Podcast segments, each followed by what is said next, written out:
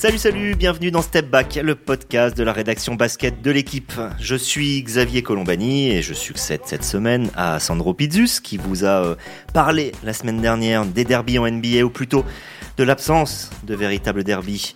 Un podcast qui vous a passionné, qui a cartonné, alors on espère que ce sera la même chose cette semaine. On reste d'ailleurs en NBA et on va parler cette fois des grands absents de la saison. Vous connaissez le proverbe, hein, les absents paraît-il ont toujours tort. En même temps, ce n'est pas toujours volontaire, euh, car si d'un côté euh, cette saison on a un Ben Simons qui boude, un Kyrie Irving qui ne veut pas se faire vacciner, de l'autre aussi euh, on a des blessés au long cours, des Kawhi Leonard, des Clay Thompson un Zion Williamson, même s'il est censé revenir, mais avec lui tout est un peu flou.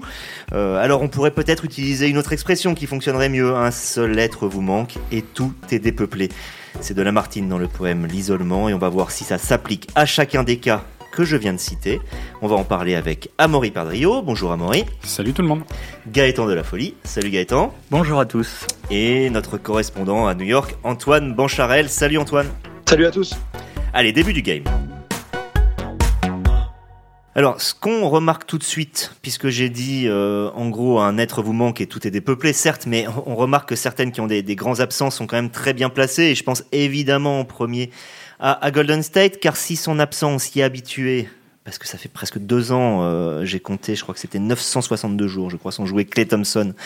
Euh, ils sont habitués, euh, ils sont en tête. Alors, je voudrais, euh, Gaëtan, ça, va tomber sur toi, que tu nous rappelles ce qui s'est passé peut-être pour, euh, pour Clay Thompson.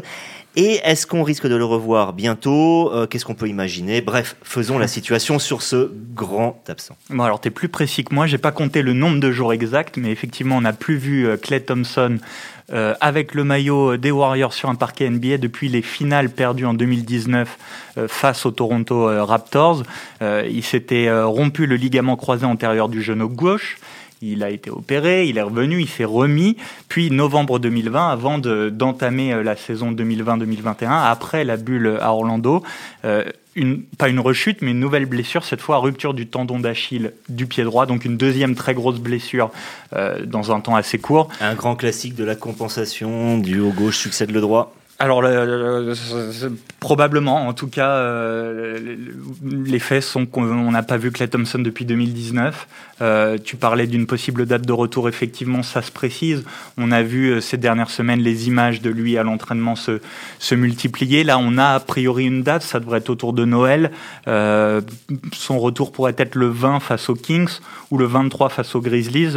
La seule chose dont on est sûr, c'est qu'il fera son retour au Chase Center de San Francisco à domicile pour euh, une réception euh, pour un match des Warriors. Et euh, bah, ça peut dire que tout le monde attend ce retour avec impatience parce qu'on parle d'un des meilleurs shooters de l'histoire, du Splash Brother de Stephen Curry, d'un des, des, piliers des titres des Warriors au mi-temps des années 2010. Donc beaucoup d'excitation autour de ce retour. Euh, quand on a été euh, victime de blessures aussi graves, normalement, on doit, on doit prendre du temps. Après, euh, ce n'est pas un joueur qui, alors c'est un joueur qui base beaucoup sur la vitesse, hein, la vitesse d'exécution notamment, mais dont les qualités athlétiques n'étaient pas l'arme numéro un. On peut imaginer donc un retour au premier plan assez rapide malgré cette longue absence? Bah, c'est très dur à dire parce que on l'a pas vu jouer depuis tellement longtemps. c'est oui, euh, sur le sur le style de jeu. Alors oui, c'est quelqu'un qui allait vite, mais c'est pas c'était pas le joueur le plus explosif. Après, c'était quand même aussi aussi un, solide défenseur, mais dans le rôle d'un shooter, est-ce qu'il a besoin de sursolliciter son corps? Ça devrait pouvoir aller, surtout que le staff a été très prudent, il a pris son temps pour revenir. Euh, après, c'est tellement difficile à dire. Seul, seul le terrain pourra, pourra répondre. Et il arrive sur 32 ans, on est un peu le début de la phase descendante au niveau de l'âge. C'est-à-dire que comme c'est un joueur très spécialisé sur le shoot à 3 points, on le connaît plus pour ça que pour son côté pénétration, même s'il en faisait beaucoup euh, avant sa blessure.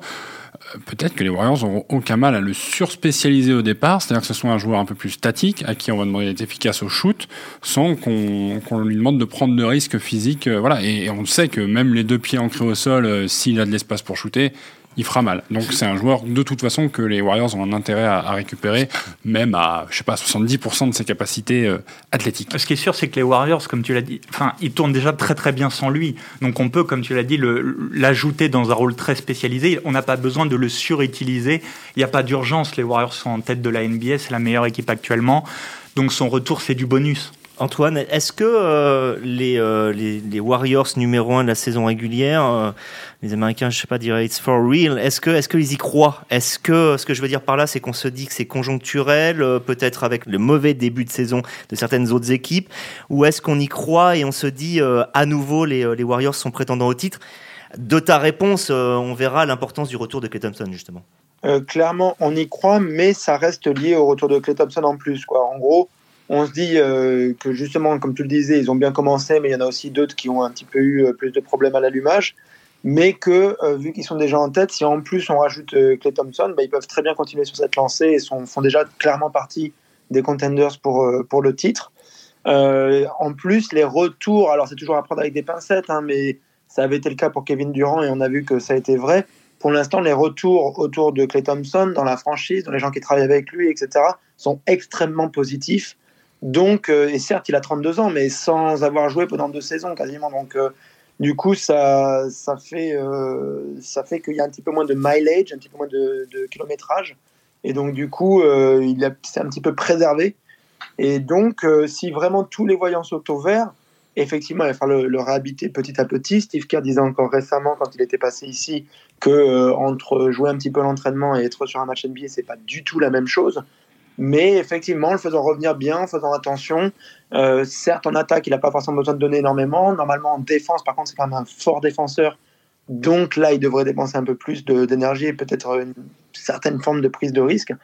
Euh, mais en tout cas, pour l'instant, tout est très très très positif autour de Clay Thompson et du coup des Warriors, puisque ça reste lié. Et puis lui a l'air d'avoir une envie euh, débordante. Euh, il y a eu, euh, il faisait pas partie de la liste des 75, enfin des 76 meilleurs joueurs de l'histoire de la NBA publiée récemment. ses coéquipiers pour le chambrer, parce que lui pensait y avoir sa place, lui avait offert un maillot d'entraînement avec le 77 et il s'en départ pas depuis. Et, on le sent dans ses interviews, il a une envie de, revenir et de montrer qu'il est toujours le joueur qu'il était, c'est-à-dire un des, meilleurs joueurs de la ligue, un excellent shooter et, et le bras droit de, de Stephen Curry. À la fois un des meilleurs joueurs de la ligue et en même temps une sorte de joker de luxe à Maury, puisque euh, autant l'année dernière ça galérait un petit peu à Golden State, notamment sur sa position, autant cette année avec Jordan Poole. Qui, euh, se montrait à la fenêtre et qui la confirme, un, joueur assez excitant, euh, assez, assez drôle à avoir joué, vraiment très talentueux. Là, d'une certaine manière, Clay Thompson, joker de luxe absolu. Et c'est un constat qu'on pourra poser pour, pour en fait, toutes les équipes qui réussissent depuis le début de saison, et on en reparlera. C'est-à-dire qu'une équipe qui va bien avec un joueur majeur blessé, on va dire le retour ne sera qu'un bonus qui doit permettre d'atteindre de, d'autres hauteurs. Euh, moi, je voudrais juste voilà, je ne veux pas minimiser le retour de Clay Thompson, mais ça va engager d'autres rotations, ça va engager un autre travail de la part de Steve Kerr que de le réintégrer. Donc, donc aussi toucher au temps de jeu, à la performance de Jordan Poole. Ouais, mais baisser le temps de jeu de Jordan Poole, l'enlever à Damien Lee, c'est peut-être ou à Michael Mulder ou à Gary Payton. Bien sûr, mais pas très, c'est pas difficile. Il y a la problématique de la réintégration. On peut pas aujourd'hui présager de comment ça va se passer. Il y a le risque de rechute, il y a le risque d'une douleur qu'il ressentira. Enfin, évidemment, dans le meilleur des mondes, ça doit très bien se passer et les Warriors vont gagner du, galon avec euh, avec Clay Thompson. Mais on, on, ne sait pas quelle va être la réaction du joueur, comme tu disais euh, Gaëtan, euh, face à, la compétition réelle. Donc bon, moi il y a un autre tour qui me que j'attends aussi plus, c'est que c'est Wiseman. Euh... James Wiseman, donc le pivot de Golden State, numéro 2 ou 3 de la draft l'an dernier. numéro 2 de, la draft. Parce qu'on sait que Golden State repose sur euh, ce jeu très extérieur, mais qui est favorisé par un intérieur euh, capable de, de, faire le travail de l'ombre. Donc je pense que. Et il n'a pas encore joué cette saison. Voilà, et je pense que du coup, quand Thompson va revenir, Wiseman, le retour devrait pas trop traîner euh, dans, dans les semaines qui viennent. Et ben, je pense que en fait c'est un tout qui va élever euh, Golden State au-dessus du lot. C'est très intéressant. Alors autre équipe qui euh, fonctionne bien cette saison, on, on vient de parler du numéro 1 de l'Ouest, là on va parler du numéro 1 de l'Est. Ce sont les, les Brooklyn Nets. Alors Brooklyn manque d'un joueur absolument majeur qui est Kyrie Irving un des meilleurs meneurs de la ligue, qui sortait de, sa meilleure saison, hein, d'ailleurs, euh, statistique, hein, presque 27 points de moyenne, 50, 40, 90, les fameux chiffres d'or euh, du shoot, euh, qui donc a décidé de ne pas se vacciner. Alors on sait que le garçon est un peu particulier, la fameuse anecdote sur la Terre est, plate, où il a dit qu'il rigolait, on se demande s'il rigolait vraiment. Là, résultat, il dit qu'il veut pas se vacciner. Bref, tout ça c'est un peu compliqué. Antoine, fais-nous le point sur la situation de ce qu'on a, qui devait être la troisième star des Brooklyn Nets avec James Harden et Kevin Durant. Oui, alors Kyrie Irving qui décide de ne pas se vacciner, ça pourrait avoir une conséquence minime, sauf que euh, malheureusement euh, pour lui, euh, dans la ville de New York, il y a une interdiction, un arrêté municipal de rentrer dans des salles de spectacle, de sport sans être vaccinés. Donc forcément, ça touche aussi les joueurs locaux, pas les joueurs visiteurs. Pour le coup, il y a un petit peu une exception autour de ça. mais comme lui est un joueur local, il ne peut pas jouer dans, dans, sa propre salle, ni au Madison Square Garden quand il joue les, Knicks. Euh, et du coup, euh, ensuite, normalement, il ne devait pas non plus pouvoir s'entraîner au centre d'entraînement des Brooklyn Nets qui est dans la ville de New York. Euh, finalement, il y avait eu un accord qui avait été trouvé là-dessus. Donc, on s'était dit que Kyrie Irving participerait peut-être aux entraînements et du coup ferait les matchs à l'extérieur. Mais bon, les, Nets ont dit que c'était une situation ingérable, donc le tiennent à l'écart. donc, pour l'instant, il ne joue pas tant qu'il n'est pas vacciné. Ça ne devrait pas changer. Il y a eu un nouveau maire à New York, etc mais on ne voit pas trop euh, tous, ces, tous ces arrêtés euh, évoluer. Donc, à moins que Kyrie Irving se fasse vacciner, euh, on ne le verra pas sur les parquets. Ce qui a des incidences sportives, certes, tu le disais, euh, ils sont pour l'instant premiers. On va, on va parler ça, de ça. Je voudrais juste laisser parler à Maury qui voulait reparler de Kyrie Irving spécifiquement. Ouais, je, et je voulais te poser une question, Antoine, toi qui es du côté de New York. Il me semble que les derniers arrêtés municipaux pris par le maire compliquerait encore plus un éventuel retour de Kyrie Irving, puisqu'il était dit au début de saison qu'une seule dose lui suffirait à reprendre la compétition. Maintenant, il lui faudrait les deux, ce qui implique un écart entre les deux injections. Et là, finalement, même dans, dans, le meilleur des mondes, si Kyrie voulait revenir, puisqu'en plus de ça, il ne s'entraîne pas pendant ce temps-là, puisqu'il est tenu à l'écart, on part, euh, là, on part déjà bah, au-delà du All-Star. collectivement. On peut imaginer qu'il se maintient en forme. On part déjà au-delà du All-Star Game. Donc, est-ce que finalement, la crainte, c'est pas d'avoir déjà la saison blanche pour, pour Kyrie, quoi?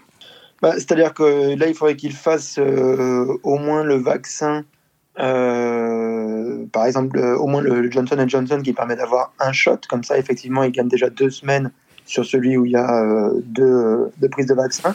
Et ensuite, effectivement, 14 jours derrière. Quoi. Donc, ça, fait quand même un, un, petit peu, peut-être pas jusqu'au Star Game, là, s'il se décidait maintenant, mais quand même, ça devient compliqué.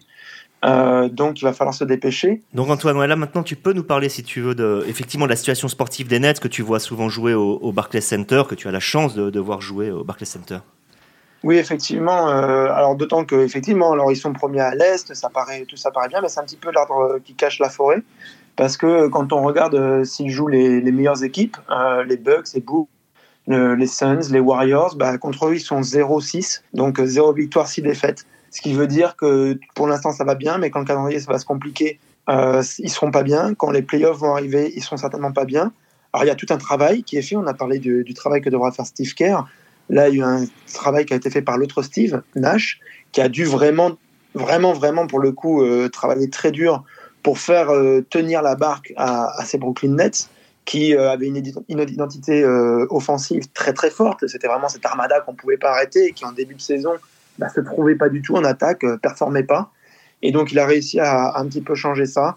Euh, la défense aussi, euh, qui était un problème l'an dernier, maintenant est quand même mieux. Donc, mais encore une fois, tant qu'on ne les voit pas performer sur des très très grosses équipes, ça ne veut rien dire puisque cette équipe a été assemblée pour gagner des titres. Donc pour l'instant, vraiment, sans, sans, Irving, en fait, que sont les Brooklyn Nets bah, Pas forcément grand-chose par rapport à ce qu'ils devraient être. Vous en pensez quoi? Toi, Gaëtan, je te vois un peu secouer la tête. Non, mais pas forcément grand-chose. Je, trouve que c'est un peu dur comme constat quand tu joues avec Kevin Durant et James Harden euh, dans ton équipe. Et que tu euh. fais de joueurs comme Lamarcus Aldridge des, des simples euh, porteurs d'eau quasiment. Qui fait une très bonne saison quand même. Bien sûr, c'est vrai que ça. Ouais, Non, mais moi, en tout cas, j'imagine pas Kyrie Irving revenir cette saison. Je, enfin, je, je suis pas dans sa tête et je peux complètement me tromper, mais on a l'impression d'avoir affaire à un garçon assez décidé et assez têtu, pas forcément dans le mauvais sens du terme, mais qui, a pris une décision et qui a pas l'air de vouloir revenir dessus. Euh, euh, ouais, la stat que sort Antoine est intéressante. Pour l'instant, c'est vrai que ça galère contre les grosses équipes, euh, mais ça va un peu mieux qu'en début de saison. Je pense qu'il y a les armes quand même. Oui, c'est pas c'est pas la même équipe et surtout surtout Kyrie Irving devait être au centre de cette de cette équipe de ce conglomérat de stars. Mais mais même sans Kyrie Irving, il y a moyen d'aller faire quelque chose ça se jouera en playoff quand même, j'ai l'impression, essentiellement, où euh, on sait qu'à ce moment-là, il faut, il faut être au complet. Et voilà. Euh, à Maury, la question qui se pose, c'est tout simplement, est-ce que est-ce qu'il ne faut pas transférer euh, Kyrie Irving? Je lisais pour préparer évidemment cette émission. Il n'y a pas de fermeture, j'ai l'impression, à Brooklyn euh, sur le sujet. Non, mais, mais, mais on est au mois de décembre, on est mi-décembre. Il s'est rien passé alors que tout le monde dit tous les jours euh, euh organisons un trade Irving Simmons, envoyons. Ça, ne doit pas être simple de transférer aussi. N'oublions pas que c'est pas un joueur qui a laissé forcément des souvenirs impeccables partout. Il est passé, que ce soit à Cleveland, Boston et donc désormais. Exactement, mais là je pense que les Nets auraient tout à gagner à trouver un accord avec une équipe qui est capable de lâcher un, un, un pendant à Irving. Donc on a, on a tous pensé à Simmons bloqué à Philadelphie, on en, on en, reparlera. Et Irving, bon, bah, si ça s'est pas fait, c'est que c'est pas aussi simple que ça. Euh, là, j'ai l'impression qu'il y a des équipes qui vont peut-être basculer. On parle d'Indiana qui, qui pourrait basculer un peu dans la gestion tanking euh, parce que la saison satisfait pas. Mais je pense que voilà, le, le GM des Nets doit chercher absolument une porte de sortie parce qu'il vaut mieux un joueur prêt à jouer euh, à la place de Kyrie Irving qu'une saison blanche avec un joueur dont on ne sait pas si l'année d'après il pourra lui aussi jouer puisque la situation du Covid n'est pas réglée. Donc 2022-2023, il n'y a aucune garantie de retrouver Kyrie Irving. Donc ça devient un point mort pour cette franchise. Une dernière question euh, sur le sujet euh, Irving Nets pour toi Antoine. Est-ce qu'à Brooklyn, que ce soit, j'ai l'impression dans l'équipe ou les joueurs ou dans le public, est-ce qu'il y a une forme d'acrimonie qui s'est développée envers Irving de dire en gros tu nous fous dans la voilà quoi. Enfin il y a un moment, tu es le seul à faire ça. Euh, euh, reviens, t'embêtes tout le monde. Bah, en fait, euh, comme c'est pas encore une fois une fanbase, on en avait parlé la, semaine dernière sur les mmh, mmh. est très très développé. on va dire qu'il n'y a pas les réactions aussi fortes que sur des fanbases plus plus hardcore. Donc c'est un petit peu moyen. Et content d'être premier à l'Est, etc. Ça va. Et là où j'étais un petit peu dur, c'était par rapport, encore une fois, que l'identité des Brooklyn Nets, c'est d'aller chercher le titre, pas de faire trois, euh, dans le top 3 à l'Est, parce qu'ils seront certainement sans lui. Hmm. Mais c'est d'aller jusqu'au titre et même d'être complètement favori pour. Là, c'est plus vraiment le cas. Donc, euh, du coup, euh, oui, il y, a, alors il y a un petit peu d'acrimonie. quand même, le, sujet de la vaccination reste aussi plus ou moins tabou. C'est un petit peu comme, voilà, on veut pas en, trop en parler dans, dans les dîners de famille aux alentours des fêtes de Noël qui arrivent là, bah là ça, c'est un petit peu pareil quoi. On n'en parle pas énormément d'Irving, euh, mais euh, fatalement euh, ça sera pointé du doigt si les Nets ne gagnent pas le titre cette année. Bon, au moins les Nets peuvent se, consoler en disant donc qu'ils sont premiers puisqu'il y en a d'autres qui sont derniers. on va passer à l'inverse. Dernier de la conférence Ouest, ce sont les New Orleans Pelicans, même si ça va un petit peu mieux dernièrement euh, avec des, euh, des, victoires contre euh, le Jazz notamment, puis aussi les, les, les Mavs, les, les, Clippers, les Wizards, c'est pas si mal. Donc ils gagnent un peu plus malgré tout, ils doivent faire sans Zion Williamson. Petit rappel très rapide, Zion Williamson donc qui n'est pas le joueur le plus grand, mais qui est l'un des joueurs les plus lourds de la NBA, fatalement a fini par payer un petit peu avec son corps sa, sa, puissance explosive. Fracture du cinquième métatarse du pied droit qui a été repéré en juillet. Euh, ça s'est passé un peu bizarrement. Euh, David Griffin avait dit, donc le manager général des Pelicans avait dit, ouais, oui, il sera là euh, pour le, début de la saison régulière. Bref, on attend toujours, hein.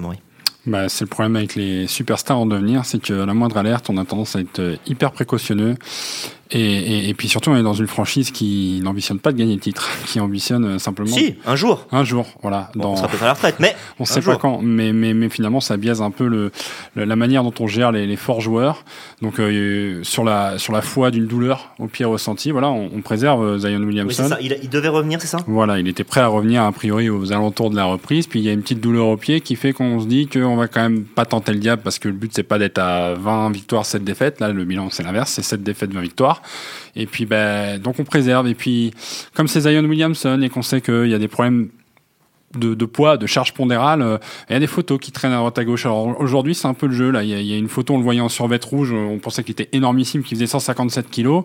En train de découvrir que peut-être sur la toile, c'était un montage Photoshop, parce que sur la foi d'une autre photo euh, publiée il y a trois jours, plus récente, prouvée comme étant récente, on le voit avec des, nouvelles paires aux pieds, des décorations de Noël. Ah, tout, d'un coup, on voit un Zion Williamson plus fit.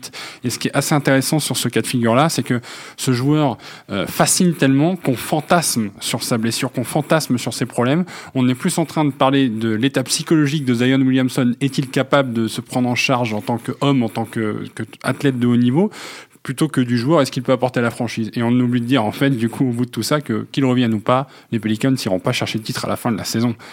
Mais c'est pas, même pas ça la question, je pose. J'ai l'impression. Je pense que c'est intéressant ce que tu dis, mais je pense que c'est plus que ça. Gaëtan, il y a euh, ce truc que, euh, je veux dire, Kyrie Irving n'est pas là. Quand on a recruté des gens comme James Harden et Kevin Durant, c'est pas ça qui va faire dérailler le train. Ça peut, ça peut handicaper, mais on reste sur le projet. Là, on a misé énormément sur un joueur dont on se dit que peut-être qu'il est structurellement fragile, c'est-à-dire qu'on n'arrivera jamais à rien faire, et là on a l'impression que tout vacille que tout d'un coup la, psychologie là est vraiment impactée plus encore que euh, ce qu'il apporte en termes statistiques et en termes de volume de jeu. Ah bah oui, c'est enfin, sûr. Zion Williamson, c'est on pense que c'est ce qu'on appelle un joueur générationnel, c'est-à-dire euh, euh, un joueur un voilà un joueur exceptionnel. Enfin, on se rappelle de, de tout l'engouement qui entourait sa carrière au lycée, à l'université, sa draft. Très très tôt très très tôt. ça a été il, enfin c'était une euh, il a été propulsé très vite comme une superstar et il devait incarner le visage de la franchise euh, des Pelicans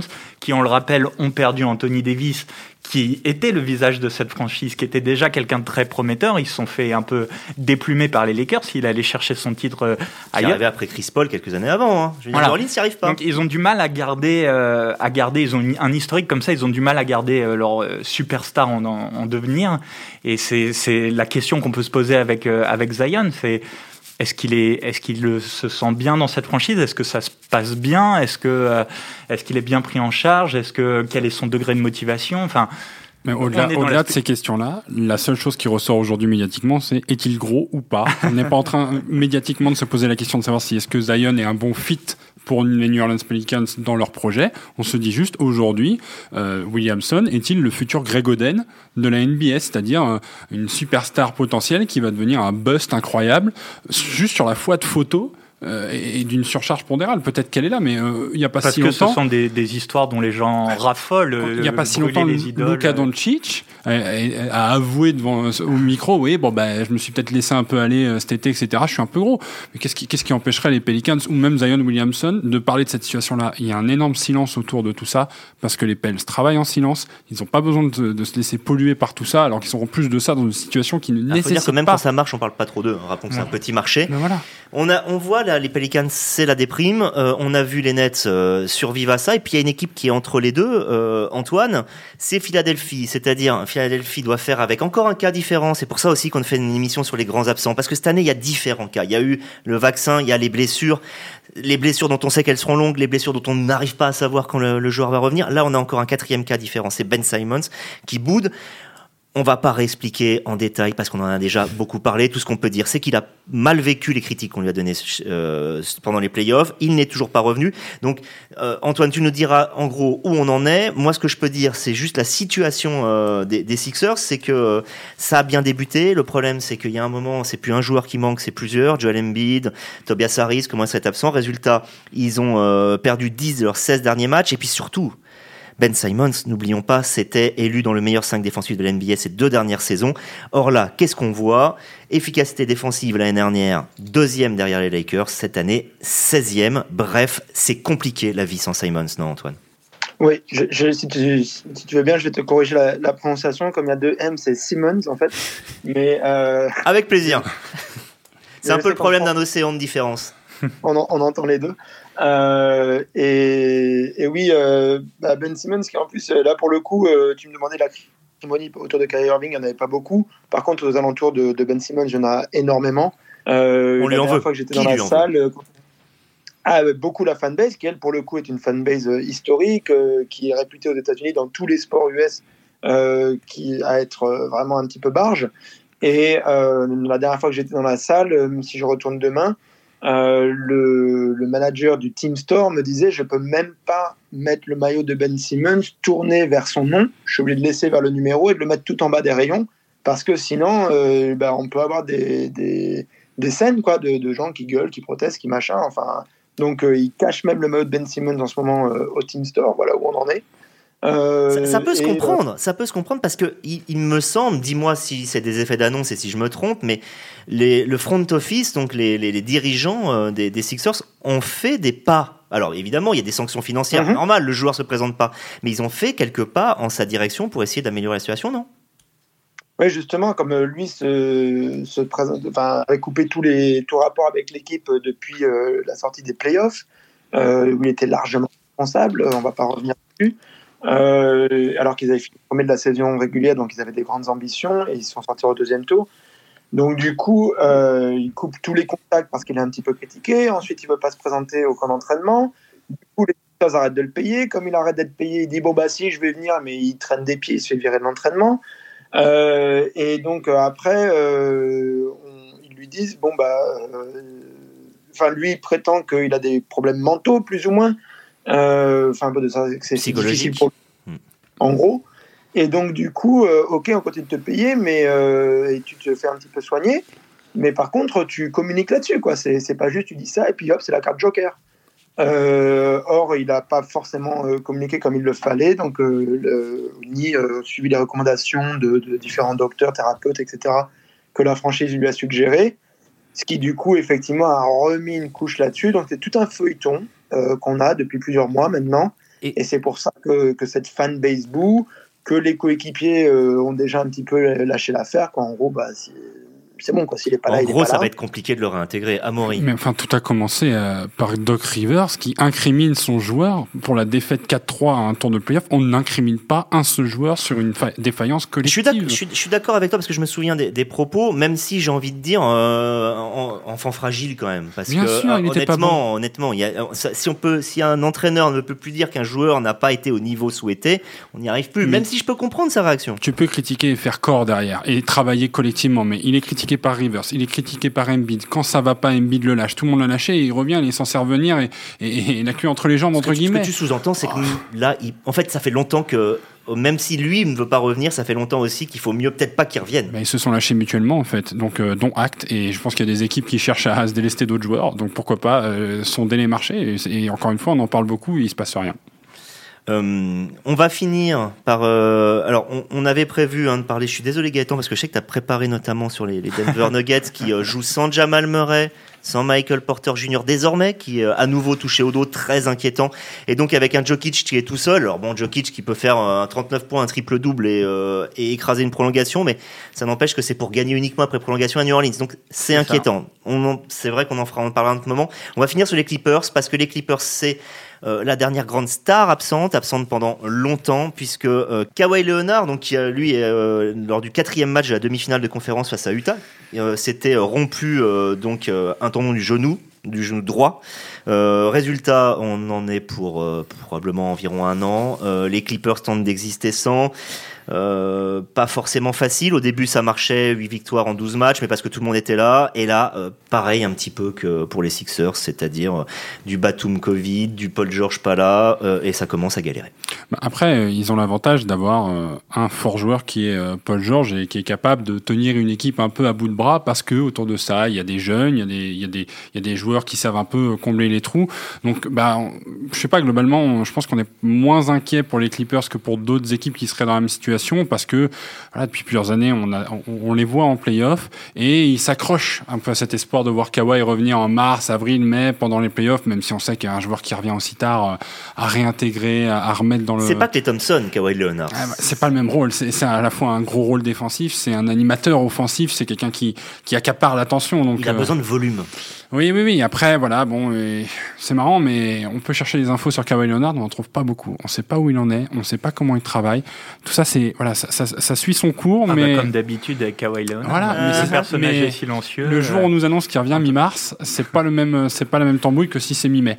Et donc, ben, on sait que c'est quand même physiquement aussi c'est un monstre. Alors, comme on disait pour euh, Clay, il peut y avoir une blessure de compensation derrière, comme d'habitude, comme pour tout. Mais comme physiquement c'est un monstre, on peut se dire que quand il revient, s'il est prêt, bah, ça peut faire mal tout de suite mais incertitude. S'il revient. Qu'est-ce qui se dit euh, Rien, j'imagine, de particulier sur Kawhi Leonard, Antoine, euh, aux États-Unis? Est-ce que les Clippers, c'est une équipe qui est un peu suivie, euh, sur laquelle on garde l'œil?